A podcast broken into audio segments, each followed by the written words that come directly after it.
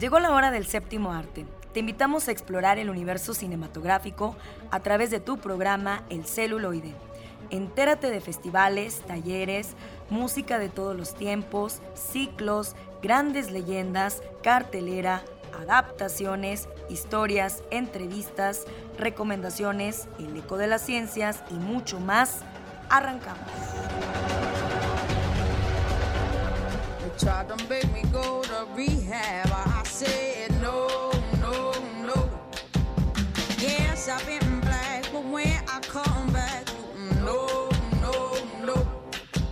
Ya estamos en su programa El celuloide, bienvenidos, quédense con nosotros porque hablaremos de inocencia interrumpida. Con Oscar Ramírez, también estará presente Modern Family en Bajo tu propio riesgo con Carlitos. Carlitos, buen día, que hablará al respecto de esta serie y Época de Oro, Lilia Prado. Acuérdense de Lilia Prado y grandes películas que hizo y que nunca quiso trabajar en Hollywood, pero sí trabajó con Luis Buñuel y es allí donde la donde empiezan a llover grandes propuestas en Hollywood, pero nunca quiso aprender inglés. Así que Alejandro Jara ya nos platicará al respecto. Quédense por favor con nosotros. Ivonne Argaez nos mantiene al tanto del Museo Federico Silva. En los controles, como siempre, Eduardo Carrillo, 1190 de AM. Recuerden nuestros podcasts, nuestras redes, el celuloide arroba 1190 AM, la página radio y televisión USLP. Comenzamos.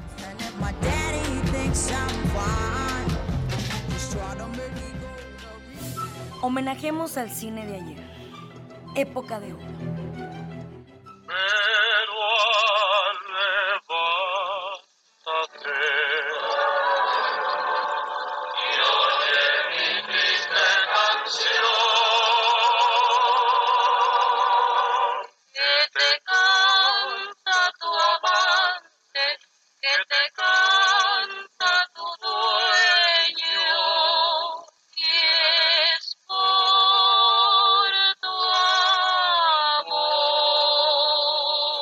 Amigos Radio Escuchas, muy buenas tardes. Gracias por acompañarnos en una emisión más de tu programa El celuloide. Llegó la hora de recordar lo mejor de la época de oro de nuestro cine. Acabamos de escuchar un fragmento de la canción Alevántate en las voces de Lilia Prado y Pedro Infante en la película Las mujeres de mi general. Hoy vamos a recordar a una de las actrices más bellas de la época de oro, Lilia Prado. Y quiero compartirles a todos ustedes esta reflexión. He sido una mujer afortunada en el medio. Uno de los momentos más gratos en mi vida fue cuando Ismael Rodríguez tuvo confianza y fe en mí y me dio la oportunidad de trabajar en Las mujeres de mi general, al lado de Pedro Infante. Leticia Lilia Amezcua Prado nació en Zaguayo, Michoacán, el 30 de marzo de 1928. Desde pequeña sobresalió por su belleza y simpatía. Con una de sus primas, quiso desde un principio fugarse de su casa para trabajar en un circo, pero la muerte de esta truncó sus planes. También contempló la posibilidad de ser bailarina. Tras ganar un concurso de belleza, tuvo la oportunidad de ingresar a la industria cinematográfica, primero como extra a partir de 1940. Después, gracias al periodista Javier Campos, fue llevada a los estudios Azteca. En un principio, Lilia quería que su nombre artístico fuera Sonia, pero al verse imposibilitada, dio este nombre a su mascota, y tomó su segundo nombre y el apellido de su madre. Lilia Prado llegó a participar en más de 100 películas. Aunque estudió en el Instituto Nacional de Bellas Artes, siendo alumna de Celestino Gorostiza, jamás terminó una carrera. Aprendió cine en la práctica, haciéndolo con una gran habilidad para memorizar los diálogos y para improvisar. Dotada de una voz suave, de un talento inmenso para recitar, pronto llamó la atención de los directores de cine, como de la mancuerna del director Ismael Rodríguez y del actor y cantante Pedro Infante, aunque quien le diera su primera oportunidad al darle un pequeño papel fue Juan Orol en la película Tania, la Bella Salvaje. Protagonizada por la rumbera cubana Rosa Carmina. Sus primeras películas fueron La Barca de Oro, dirigida por Joaquín Pardavé junto a Pedro Infante y René Cardona, y Ángel o Demonio junto a María Antonieta Pons, ambas películas del año 1947. En ese mismo año participó en la cinta estadounidense Tarzán y las Sirenas. También en el mismo año ganó el título de Señorita Nobel de la pantalla. A raíz de sus participaciones como extra en las películas La Barca de Oro y Soy Charro de Rancho Grande, estelarizadas por Pedro Infante, Lilia Prado llamó la atención del cantante sinaloense. Así, luego de la muerte de Blanca Estela Pavón, se buscó una sustituta de la actriz para formar una nueva mancuerna artística. De esta manera, Lilia Prado protagonizó junto al ídolo Las mujeres de mi general, El gavilán pollero, Los gavilanes y La vida no vale nada. A la muerte de Pedro Infante, dos proyectos más quedaron truncados. El que con niños se acuesta, protagonizada por Tintán, y Ando volando bajo con Pedro Armendáriz. Después de trabajar con Pedro Infante, es elegida por Luis Buñuel para protagonizar la película Subida al cielo. Su encuentro con Luis Buñuel se daría gracias al poeta Manuel Altolaguirre, esposo de una millonaria cubana que produciría la película. Manuel Altolaguirre le habló a Buñuel sobre Lilia Prado y le mostró una fotografía en la que llevaba trenzas. El cineasta la encontró simpática y le envió un libreto a la actriz. El filme la llevaría a acompañar al cineasta aragonés al Festival de Cannes por haber ganado el premio especial de la crítica internacional a la mejor película de vanguardia en 1952 y que acumularía un total de 17 premios internacionales. En ese mismo año, la prensa internacional del festival la declaró la mujer más sensual del cine latinoamericano. La película Subida al cielo adquirió fama por la escena en que Lilia sube a un camión mostrando los muslos, así como por la escena onírica en que el personaje de Oliverio alucina con una mujer vestida de novia que alterna los rostros de la seductora Raquel, interpretada por Lilia Prado, y de su abnegada esposa Albina, interpretada por Carmelita González. Buñuel volvió a trabajar con Lilia Prado en la película Abismos de Pasión, una adaptación cinematográfica de la novela Cumbres Borrascosas. En 1936 volvió a requerirla para protagonizar La ilusión viaja en tranvía. Esta historia se encuentra entre las 100 mejores películas del cine mexicano. Ensayo de un crimen hubiera sido su cuarta película con Buñuel, de no ser que la entonces muy solicitada actriz no pudo terminar a tiempo la película que filmaba en aquel momento, y el papel protagónico fue otorgado a Miroslava Stern. A raíz de su participación con Buñuel, Lilia Prado recibió varias ofertas de trabajo tanto en Europa como en Estados Unidos, pero como siempre declaró que le da daba mucha flojera aprender inglés, por eso todos sus proyectos los hizo en México. En el ocaso de su carrera, Lilia Prado aceptó interpretar un personaje que muchas actrices rechazaron. Se trató de una mujer cacariza en la película La India de 1976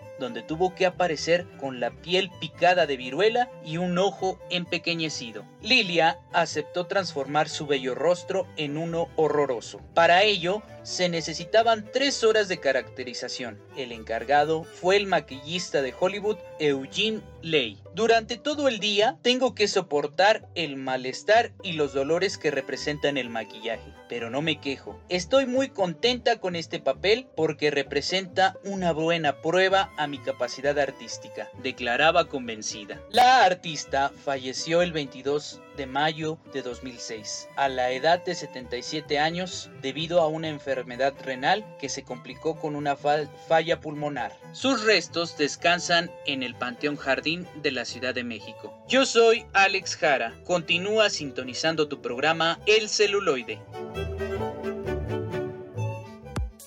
Llegó el momento de recibir a nuestros invitados. Escucha la entrevista.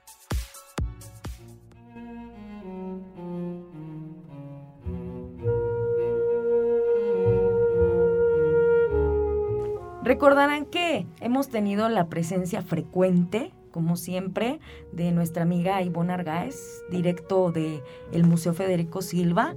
Recuerden que ha tenido casa llena afortunadamente y es un espacio que se puede visitar con la sana distancia y que también podemos, si no tenemos oportunidad de acudir de forma presencial, pues podemos también a través de las redes, pues conocer más allá eh, del museo y las exposiciones que va recibiendo. Entonces, nuevamente tenemos aquí otra exposición, qué emocionante. Ahora, ¿de quién nos vienes a platicar? ¿De qué artista, Ivonne? Es, es muy rico esto. Hola, ¿qué tal? Fíjate que el día de hoy les vengo a platicar de una exposición que se llama Fragmentos de Tiempo y Materia, del escultor español Carlos Siriza. Ah. Este esta exposición la tenemos en la terraza del museo. En la terraza contamos con 22 piezas en hierro, este, que es totalmente abstracto. Este, al final es un juego entre lo que es la materia y el tiempo, pero a partir de espacios. Entonces es una propuesta muy interesante de este escultor español, que la verdad, digo, revisando con él, este, él se especializa en esculturas monumentales, ¿no? Y entonces lo que hace fue que nos logramos traer como estas, estas piezas pues de mediano formato para poderlas tener en, la, en el museo, en la terraza del museo. La verdad es que a mí me llama mucho la atención y me gustaría mucho compartirlo con ustedes porque muchas veces la terraza no se tiene como sala de exposición. Exacto. Y en este momento, porque las piezas lo permiten, en la terraza también contamos una exposición. Entonces estamos hablando que tenemos tres exposiciones temporales más la exposición del maestro Federico Silva. ¡Wow! Así que no podemos faltar al Museo Federico Silva. Oye, qué impresionante. ¿Y eh, cómo fue el contacto con este artista español? Platícanos. Mira, los contactos normalmente los hace el director. Ah, ¿no? Él, va, él va revisando la obra. Exacto. Normalmente para poder tener las exposiciones, la calidad que tenemos en el museo, este, porque no es por presunción, pero hay que recordar que es un museo de, o sea, de corte internacional. Entonces se busca este tipo de exposiciones. Este, desde un año antes ya se tienen las exposiciones más o menos marcadas o ya más o menos tiempos, quiénes, ya se tiene el contacto con los escultores, ya se está viendo la cuestión de los traslados, o sea, toda esta parte ya se está viendo para ya tener todo el año previsto y este y ver escultores nos pueden acompañar. Excelente, así que hacen toda una curaduría y checando trayectorias también los trabajos de cada uno de estos artistas que como lo mencionas tenemos también artistas nacionales, artistas internacionales. Es muy rico este museo, ¿no? Entonces, en ese sentido, ¿no? De las propuestas que tenemos. Entonces, eh, me imagino que ahora, en tiempos de pandemia, tuvieron la oportunidad también de de invitar o de ir agendando ya exposiciones para los siguientes meses de este 2021, ¿verdad? O sea que nos van a estar sorprendiendo, no dejaron. Así es, nosotros, a pesar de que fue tiempo de pandemia o es tiempo de pandemia, cuando en algunas ocasiones las puertas estaban cerradas, nosotros seguíamos trabajando. Entonces, digamos que la, el trabajo de la curaduría, el trabajo de todo lo que implica tener una exposición, siguió, ¿no? Porque también recuerden que es complicado trabajar con escultura, porque sobre todo por los traslados, ¿no? Son traslados complicados, traslados caros, este, y es por eso que se tiene que buscar como con mucho tiempo este, qué piezas se van a traer, cómo se van a traer. Costos. Los costos, sobre todo los costos. Digo, no sé si recuerdas, hace tiempo tuvimos a Sebastián, ¿no? Sebastián con unas esculturas muy bonitas, pero pues no podrías traer una escultura monumental. Este, y entonces lo que se hace es que también, insisto, con la cuestión de la curaduría llegas y entonces escoges qué te podría ayudar tanto para tu estudio museográfico, para el traslado, para el costo de la obra, este, los seguros, porque recuerda que cada obra está asegurada y no está en, no es de dos pesos, ¿verdad?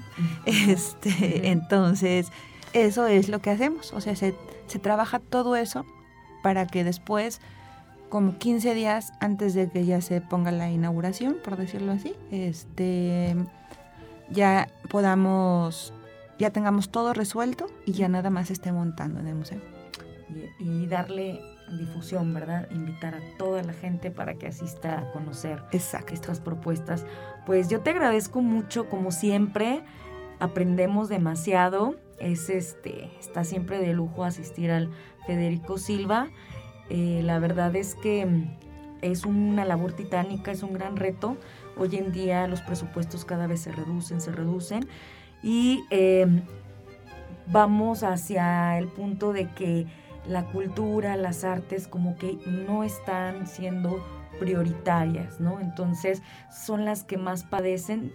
Creo que durante muchos años han tratado de salir adelante como pueden, pero cada vez cada cambio de administraciones se va haciendo más grande el reto, ¿no? Entonces me, impresiona, me da mucho gusto que pese a los tiempos que se viven actualmente en la cultura, eh, se pueda sacar adelante un museo de, escultura eh, y creo que pues es una labor titánica. Felicidades. No, pues muchas gracias a nombre de los que trabajamos ahí. Este, la verdad es que sí es una la cuestión este, del presupuesto, pues sí es una gran, un gran este, problema, ¿no? Pero al final yo creo que también tendremos, en este momento como de estas crisis presupuestales, es cuando lo único que nos queda es la imaginación, este, ver de qué manera haces, cómo lo haces, sobre todo con cuestiones de costos. ¿No? Exacto, y de buscar grandes aliados, ¿no? Así es. Yo creo que también hay flexibilidad de parte de los artistas, ¿no? Sí, claro. Entonces, pues Gracias. Em, nos daremos una vuelta. Por favor. Varias, porque tenemos que apreciar diferentes exposiciones. Y la verdad, este, qué bueno que siempre tengan algo que ofrecer. Esa es la idea, siempre tener un museo vivo, ¿no? Y entonces ahorita tenemos nuestras cuatro exposiciones. Exacto. Este, en la planta baja Javier Esqueda, en la parte en la planta de arriba Germán Venegas, en la terraza tenemos a Carlos Iriza y, este, y en la permanente a Federico Silva. Excelente. Horarios, redes, por favor. Redes, Facebook, Museo Federico Silva, este, Instagram, Museo F. Silva, Twitter, Museo F. Silva, este, YouTube, Museo Federico Silva Escultura Contemporánea.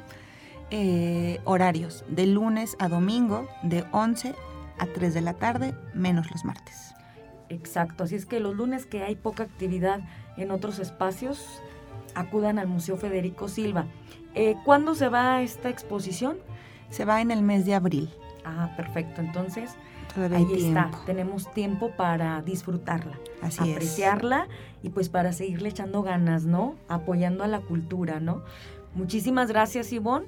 Es un placer, como siempre, estar aquí contigo y pues te seguimos invitando para que nos traigas más novedades. Claro que sí, y los esperamos allá con todo gusto para que vean todo lo, lo, que les podemos ofrecer en cuestión de arte contemporáneo y escultura. Muchísimas gracias, pues continuamos.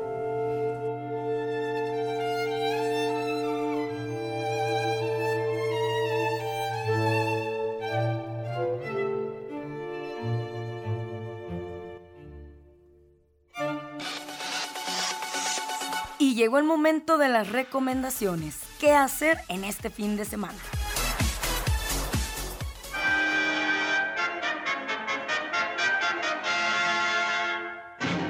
Muy buenas tardes a todos y todas. Este es Miguel Ángel Leija de Cinema Cuarentena y aquí les traigo la recomendación de la semana. Antes de comenzar, como cada semana, quisiera recordarles brevemente que nos encontramos participando en el reto Cinema Cuarentena, el cual consta de 52 categorías, de una lista de 52 categorías, una para cada semana del año, y así podemos platicar de diferentes eh, géneros de películas, países específicos, movimientos fílmicos, décadas, directores, etc. Uno diferente por cada semana. Así que nuestra participación en este espacio tiene como guía la categoría que toca cada semana. Así que no se diga más y vamos con la recomendación.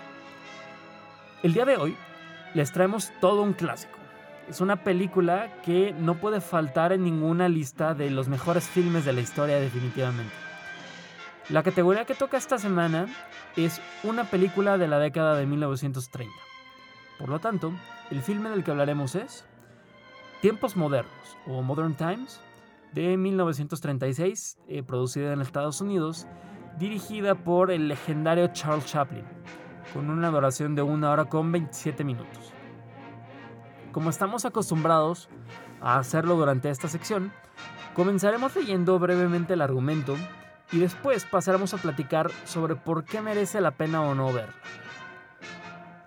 En la comedia clásica de Charles Chaplin, acerca de la era de las máquinas, un obrero que se dedica a colocar tornillos falla en todo menos en enamorarse. Ahora sí, platicaremos un poquito acerca de por qué verla. Como todos ustedes saben, uno de los principales motivos por los cuales se creó Cinema Cuarentena es para poder ayudar a romper mitos generales sobre el cine y también que la mayor cantidad de gente pueda disfrutar de este mundo. Repetimos como eh, lo hemos hecho en muchas semanas anteriores. No porque una película tenga 100 años o más de antigüedad va a ser aburrida. Pues bien, todo el mundo ha escuchado hablar de Charlie Chaplin. Pero aquí la pregunta es cuántos realmente se han puesto a ver alguna de sus películas. Una comedia antigua puede parecer aburrida solo porque ya tiene su tiempo. Pero aquí les prometemos que esto no es cierto. Y prueba de ello venimos a recomendarles un filme que los hará reír sin parar durante poco más de hora y media. Acompañamos a nuestro carismático protagonista mientras trabaja como obrero en una fábrica apretando tuercas. Como no podía ser de otra manera, por razones inexplicables para el desafortunado, esto entre signos de interrogación, personaje termina en el hospital y su día se convierte en un hilarante desastre mientras, sin intención alguna, termina envuelto en una manifestación. Ayuda a controlar un motín carcelario o incluso se enamora de una necesitada huérfana con quien tendrá que arreglárselas para sobrevivir. Chaplin nos regala así una agudísima crítica social sigue haciendo eco en nuestras días y es que esto es muy importante porque las buenas películas gozan de atemporalidad. La película en cuestión es considerada por muchos como la última del cine mudo, aunque ya hace uso del sonido y hasta escuchamos la voz de Charlie Chaplin por primera vez. Y nos demuestra que a través de un sencillo uso de las herramientas cinematográficas, es posible entregar una película que mezcla todo. Momentos que salen de la realidad, un mensaje esperanzador en medio de un contexto difícil, una memorable historia de amor, con ese último plano inmortalizado en la historia del séptimo arte, y sobre todo, risas por doquier. Como ya mencionamos anteriormente, una película que no puede faltar en ninguna lista de los mejores filmes de la historia. Y de verdad, todo aquel que la vea no se arrepentirá. Y de paso, todo escéptico del cine antiguo tendrá que replantearse muchas cosas con una película en 1936. Es decir, que hace 85 años lo haga morirse de risa.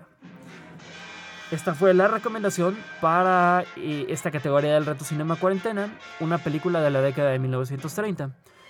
Pero algunas otras películas recomendadas por el público de Cinema Cuarentena son Luces de la Ciudad, del mismo Charles Chaplin, la novia de Frankenstein de James Whale, también comedia. Tenemos también Alexander Nevsky de Sergei Eisenstein, el inventor del montaje. Vampire de Carl Theodor Dreyer, danés. Eh, tenemos M, el vampiro del Düsseldorf, eh, dirigida por Fritz Lang, una película que seguramente reseñaremos muy pronto en la, en la página, muy recomendada película de misterio. Y por último, La regla del juego de Jean Renoir esta última también muy, muy, muy, muy divertida. Pues muy bien, esperemos que se encuentren de maravilla y agradecemos a todos y todas por regalarnos un pedacito de su tiempo para escucharnos en esta sección. Este fue Miguel Ángel, la hija de Cinema Cuarentena. Recuerden seguirnos en redes sociales como Cinema Cuarentena, en Instagram y en Facebook y Trazos Urbanos 2.0 en Instagram y en Facebook. Hasta la próxima.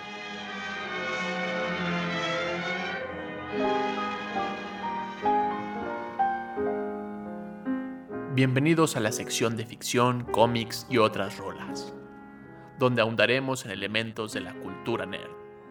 Adelante con esta sección.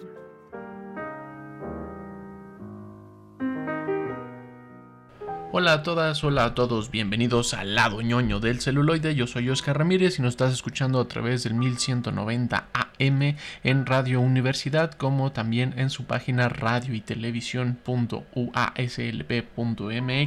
como en nuestro canal de Spotify. Nos buscas como el celuloide, al igual que nos puedes buscar como el celuloide en Facebook. Y ahí puedes escribirnos, dejarnos tus comentarios, tus opiniones, recomendaciones.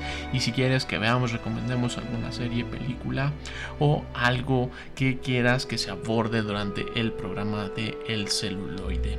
Hoy, bien, hoy te doy la bienvenida al lado ñoño y quiero compartir contigo una película de 1999 que se titula Girl Interrupt, una película dirigida por James Mangold con la protagonización de Winona Ryder, Angelina Jolie, Claude Duval, Brittany Murphy, Whoopi Wolver, Levisa Moss, Angela Bassett y Vanessa Redgrave y Jared.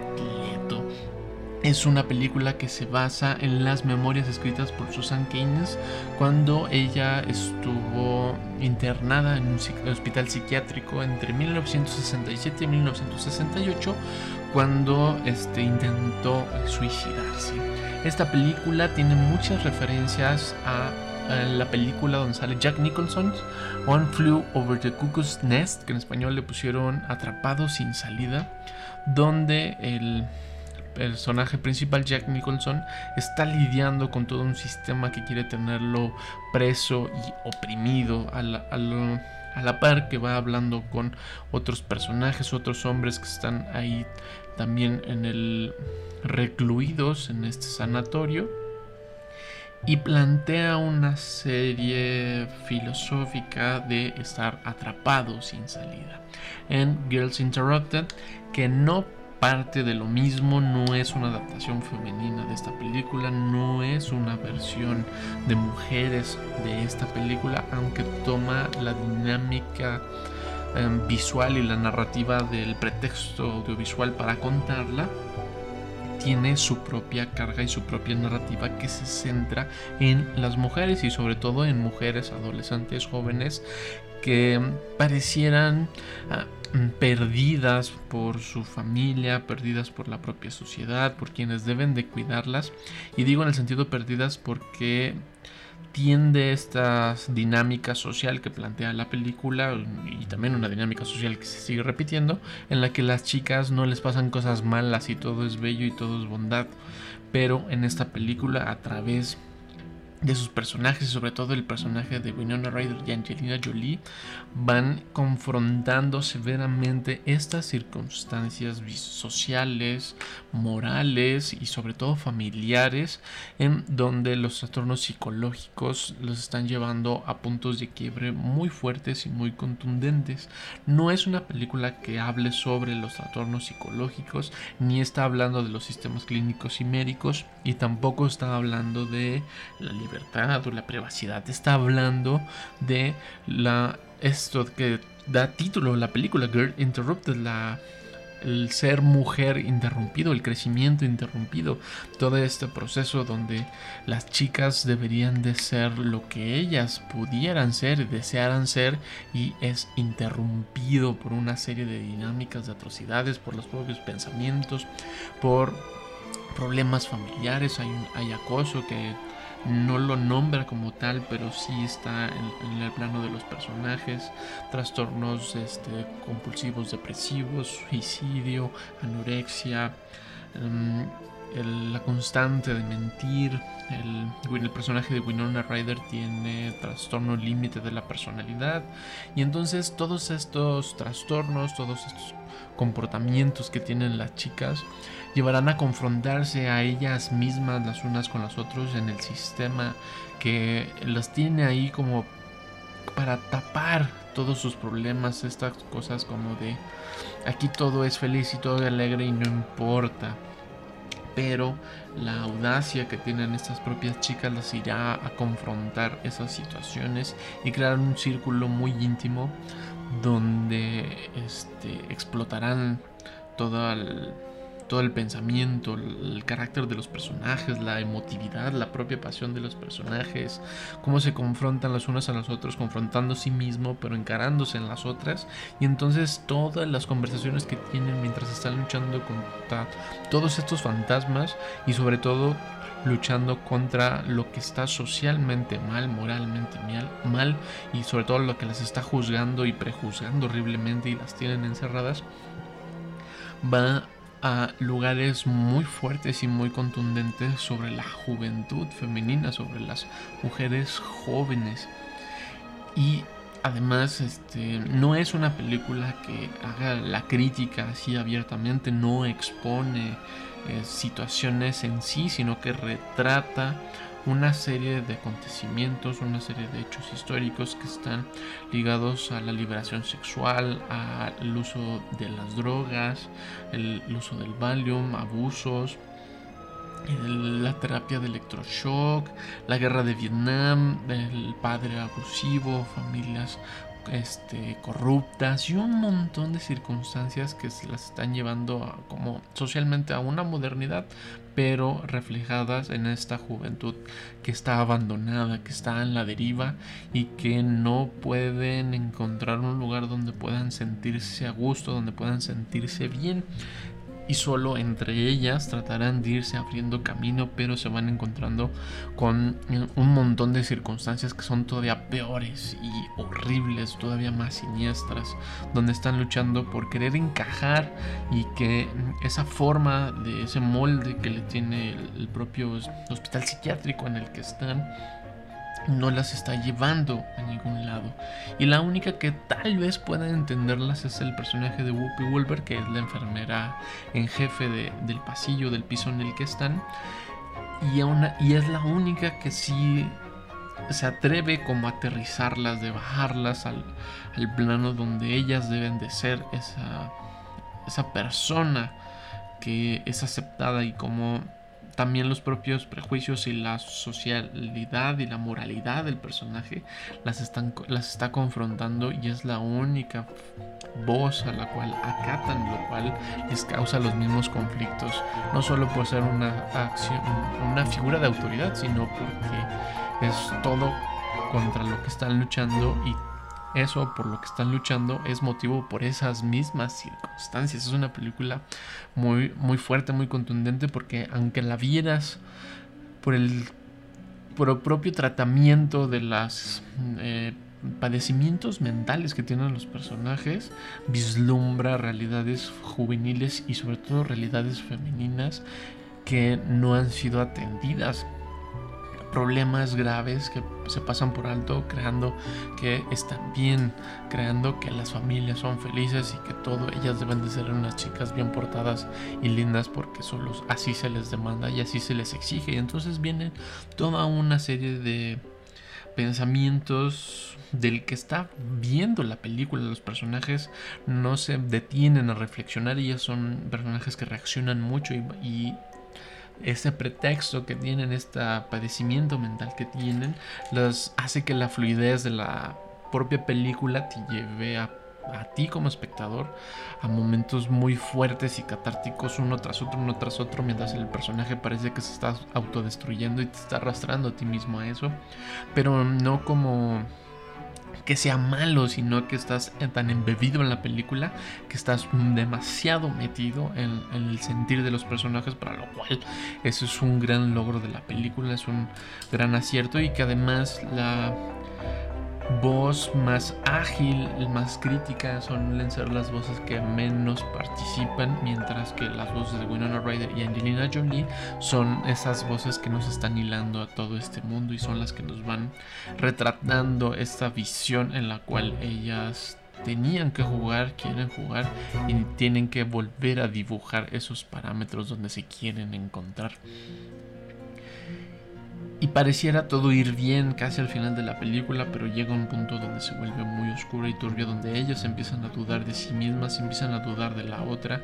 Y Winona Ryder creía que iba a estar, este, que estaba haciendo amistades empieza a desconfiar nuevamente de las personas, empieza a desconfiar de ella misma y se vuelve un caos impresionantemente abrupto y sobre todo que le a Angelina Jolie como un personaje bastante sociópata, psicópata, con que se va defendiendo de las propias circunstancias que la pusieron ahí y se justifica a sí misma como que ella lo está haciendo bien ella, ella nunca está mal, pero cuando se enfrenta a sí misma y cuando se reflejan eso que odia de sí como personaje se vuelve brutal en la narrativa y se vuelve brutal en cómo desenvuelve a los demás personajes y cómo las eh, acciones de un personaje están ligadas a la del otro aún sin estar en la misma pantalla. Entonces la película se vuelve una narrativa compleja, completa, con un ritmo que te lleva a topes muy altos en, la vertiginosidad y luego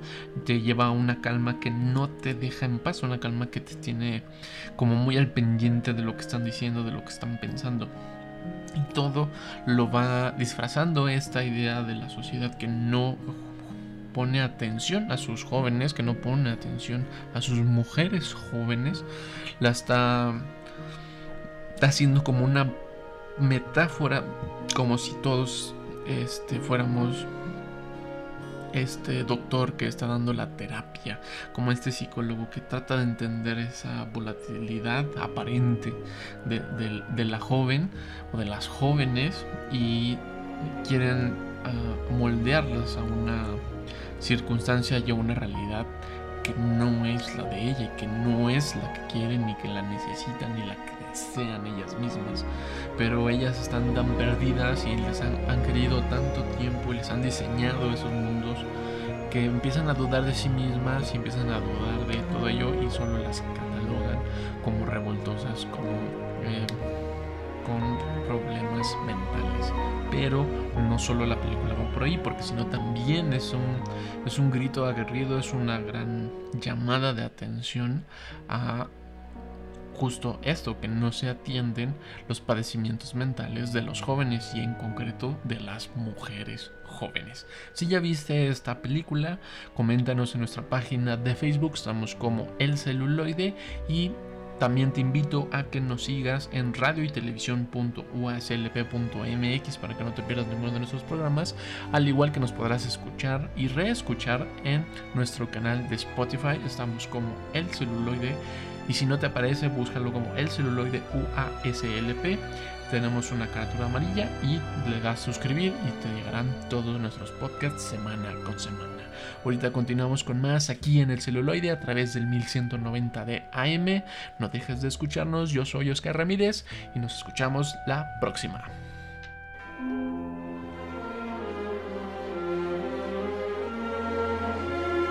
Les voy a hacer una recomendación que no pueden rechazar.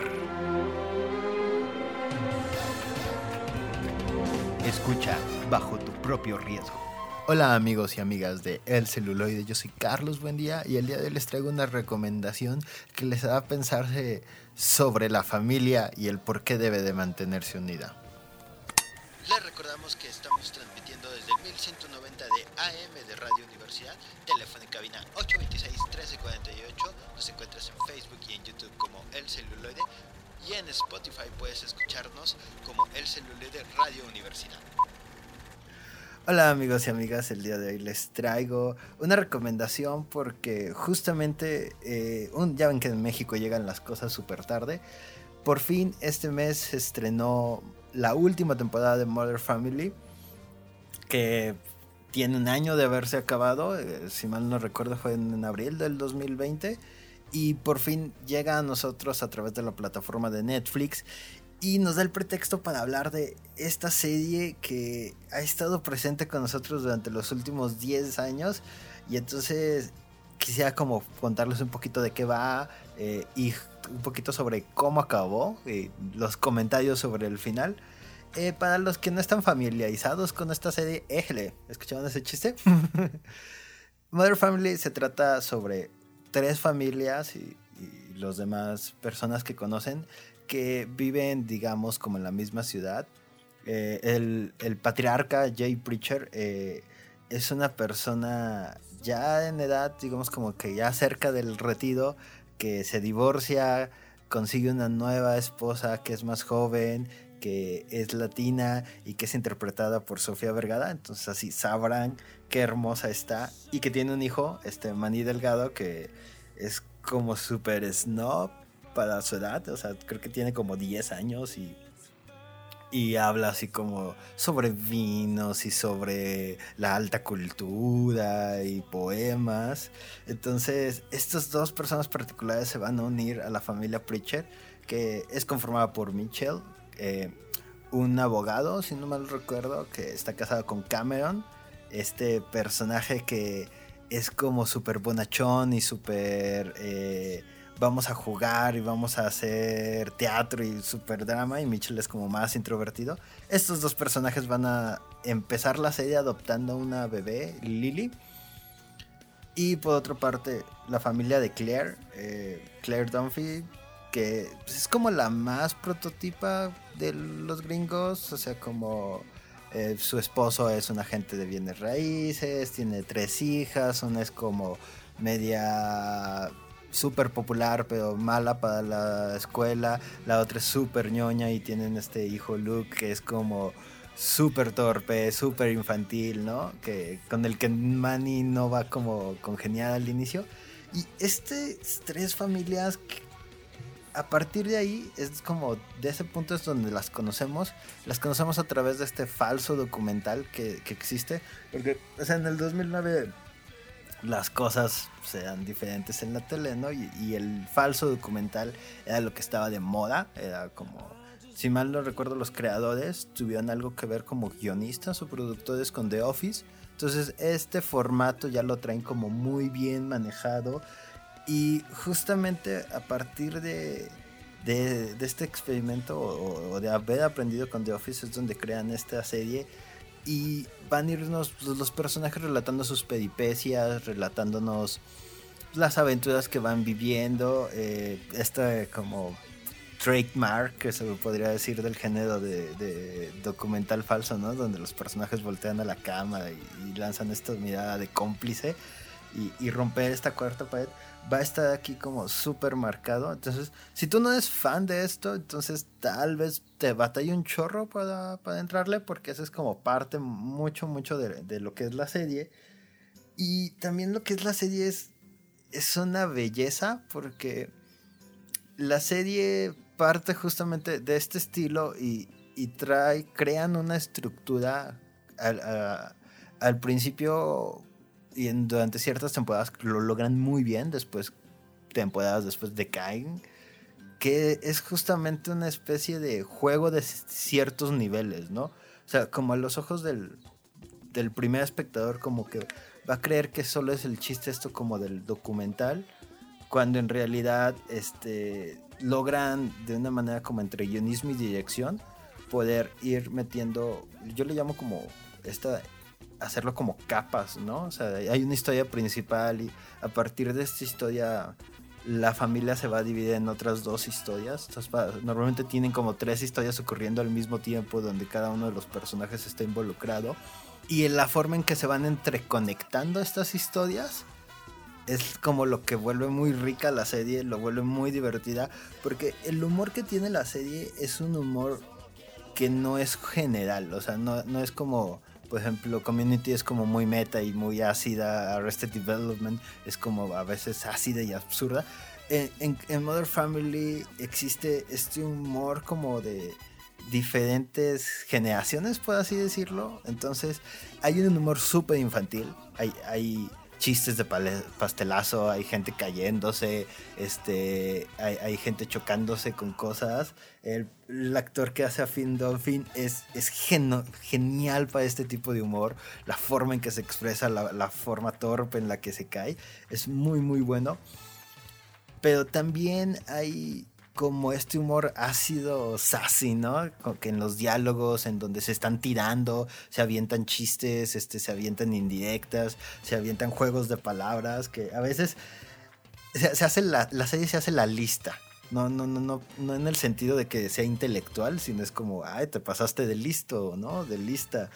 E, entonces está jugando estas dos cosas y, y también tiene un humor muy referencial como hacia el cine, hacia, la hacia las, las películas, un humor que solo podría existir en la pantalla. Tiene un juego muy hermoso como en el blocking de los actores. en los mejores momentos de Mother Family es cuando este blocking existe, en donde en pantalla vemos cosas que ocurren en uno o dos planos, incluso hasta en tres planos, ¿no? O sea, en los mejores momentos cuando las historias se van cruzando y mientras alguien está en cámara diciendo algo, hay una persona traspasando, rompiendo la ilusión del primero o inconectado haciendo un chiste. Entonces, de repente Mother Family tiene estas cosas hermosísimas. Yo creo que la mejor secuencia que tiene es esta referencial al padrino que es básicamente el final del padrino, pero con elementos que durante toda la serie, durante todo el episodio fueron construyendo. Entonces, eso es como Mother Family. Es, es una gran serie que tiene obviamente sus momentos como más bajos, ¿no? O sea, eh, no puedes mantenerte vigente durante 10 años. O sea, es muy, muy difícil, ¿no? Los Simpson incluso no lo intentaron y estuvieron a punto de lograrlo. Y con Mother Family pasa lo mismo, ¿no? O sea, la, serie ya creció, todos los personajes han crecido y entonces lo que antes parecía como novedad, ¿no? Está eh, gays adoptando, eh, minorías de Estados Unidos ya en pantalla con protagonismo, ahora se queda corta a estos tiempos modernos por momentos. En un mundo como el que estamos viendo actualmente, eh, los personajes siguen teniendo como estos problemas de primer mundo, ¿no? De no luego conseguir el tipo de whisky que me gusta o cosas así, ¿no? Entonces como que la serie solita dejó de estar tan a la vanguardia. Pero eso no, no la demedita. Creo que no es obligación de la serie este, ser vanguardista socialmente, solo que si empezó así como parte del hype que obtuvo fue por estos elementos que nunca se habían visto en pantalla, pues es raro que, ahora sea una serie que, que, ya no sea vanguardista de eso de estilo. Y, y, eso nos lleva justamente a este final, el cómo acaba la temporada, el cómo acaba la serie tal cual, que se ve, se siente extraña porque hay episodios, o al menos la, la última temporada es es como muy de golpe lo que está pasando, es muy apresurado. Entonces hay episodios que no sientes que se acerca el final, que, que parecen como episodios de relleno de otras temporadas. Entonces, o sea, como esta como gran historia siguiéndose construyendo, no está ocurriendo, no, no, no la sientes así. Hay momentos en los que te recuerdan un poquito a como los mejores momentos de Mother Family entonces ahí como que empiezas como a cerrar poco a poco, ¿no? Eh, por ejemplo, me gusta mucho el, viaje que tiene Phil con su papá, ¿no? Y la conexión que realizan ahí y el, cómo él acaba, ¿no? Cómo el papá de Phil acaba como su, su plano. Entonces creo que esos son como padres, hay otros que, ah, que solo están como, como ahí. Este, el episodio de, de este complejo de departamentos de lujo o sea, por ejemplo, ahí es como nos recuerda mucho a cómo era Mother Family eh, en sus mejores momentos, ¿no? Estas historias entrecruzadas, este, el, utilizar como este blocking, estas... Depende mucho Mother Family de, los malentendidos, de, ay, yo pensé que te hablabas a esto, y entonces ahí es, es un episodio dedicado como a estos trucos que tenía Mother Family, pero que en el gran plano de las cosas, pues no aportan nada a la trama o a el gran arco de los personajes, solo están ahí como haciendo cosas chuscas. Y, creo que eso es como mucho de la temporada. Pareciera que, la, que los, los elementos que ya se resolvieron en las temporadas pasadas, ¿no? Haley teniendo hijos y, y tratando de ser una buena madre, pues ya se resolvieron antes, ya no hay nada más que buscarle. Y creo que eso es como algo difícil en las series, o sea, cómo acabar, ¿no? Cómo, cómo, darle pie a algo que justamente estaba diseñado para que nunca acabara o para, para hacer como esta serie súper popular, o sea, 10 años describiéndola. Y, y ese final tiene justamente como grandes momentos y cosas como medias bajas, para así decirlo, para lo que nos tiene acostumbrados O sea, por ejemplo, algo que a mí no me gusta de las sitcoms es este cliché que yo le llamo de, de que para que una serie acabe, todos tienen que mudarse. O, tienes que volver físicamente imposible las grabaciones, ¿no? O sea, como de siempre hay un personaje que se tiene que mudar. Y eso es como lo que se me hace como bien barato, ¿no? O sea, como de aquí es que se acabe, haz que algo le pase en la vida y múdalo, ¿no? Entonces ahí la serie tiene que acabar.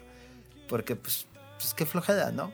Pero si igual parten de esa historia o de, de, esa idea, ¿no? De Cami y Mitchell yéndose, también tienen como estos grandes momentos, ¿no? O sea, el, open, el, intro, ¿no? De, de esta, la casa de los Dunphy echa un relajo, este gag que tienen de, de uh, despedirse y luego, no, espérenme, te tengo un retraso y, y, volver a despedirse, entonces es como súper fenomenal, ¿no? O sea, el que hagan un momento cursi y lo lleven como al absurdo para que no ellos mismos no terminen en ese momento cursi, creo que, creo que se me hace muy, muy bueno. Este. Se, se siente apresurado, claro, porque la vida de muchas de las personas cambian dos episodios antes o ese mismo episodio, pero aún así se siente como, como una serie que terminó en un buen lugar, que, que fue como hasta aquí pudimos, esta es la historia de estas personas y, se nota el amor que hay en, en esa historia, ¿no? El, amor a la hora de despedirse, o sea, si tú fuiste fan de la serie es imposible que no te saque la lagrimita, este es termina como satisfactoriamente, creo yo, el montaje final que tienen sobre esto de las luces y el Porsche es un gran mensaje, este poquito en lo cursi, pero es una gran, gran, gran forma de acabar. Veanla chicos, este, creo que están ya todas las, las temporadas en Netflix, se los recomiendo mucho y nos vemos a la próxima.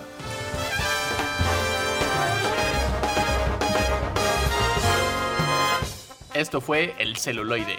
Escúchanos por el 1190 de AM. Teléfonos en cabinas 826-1348. Síguenos en nuestras redes sociales y YouTube, nos encuentras como El Celuloide.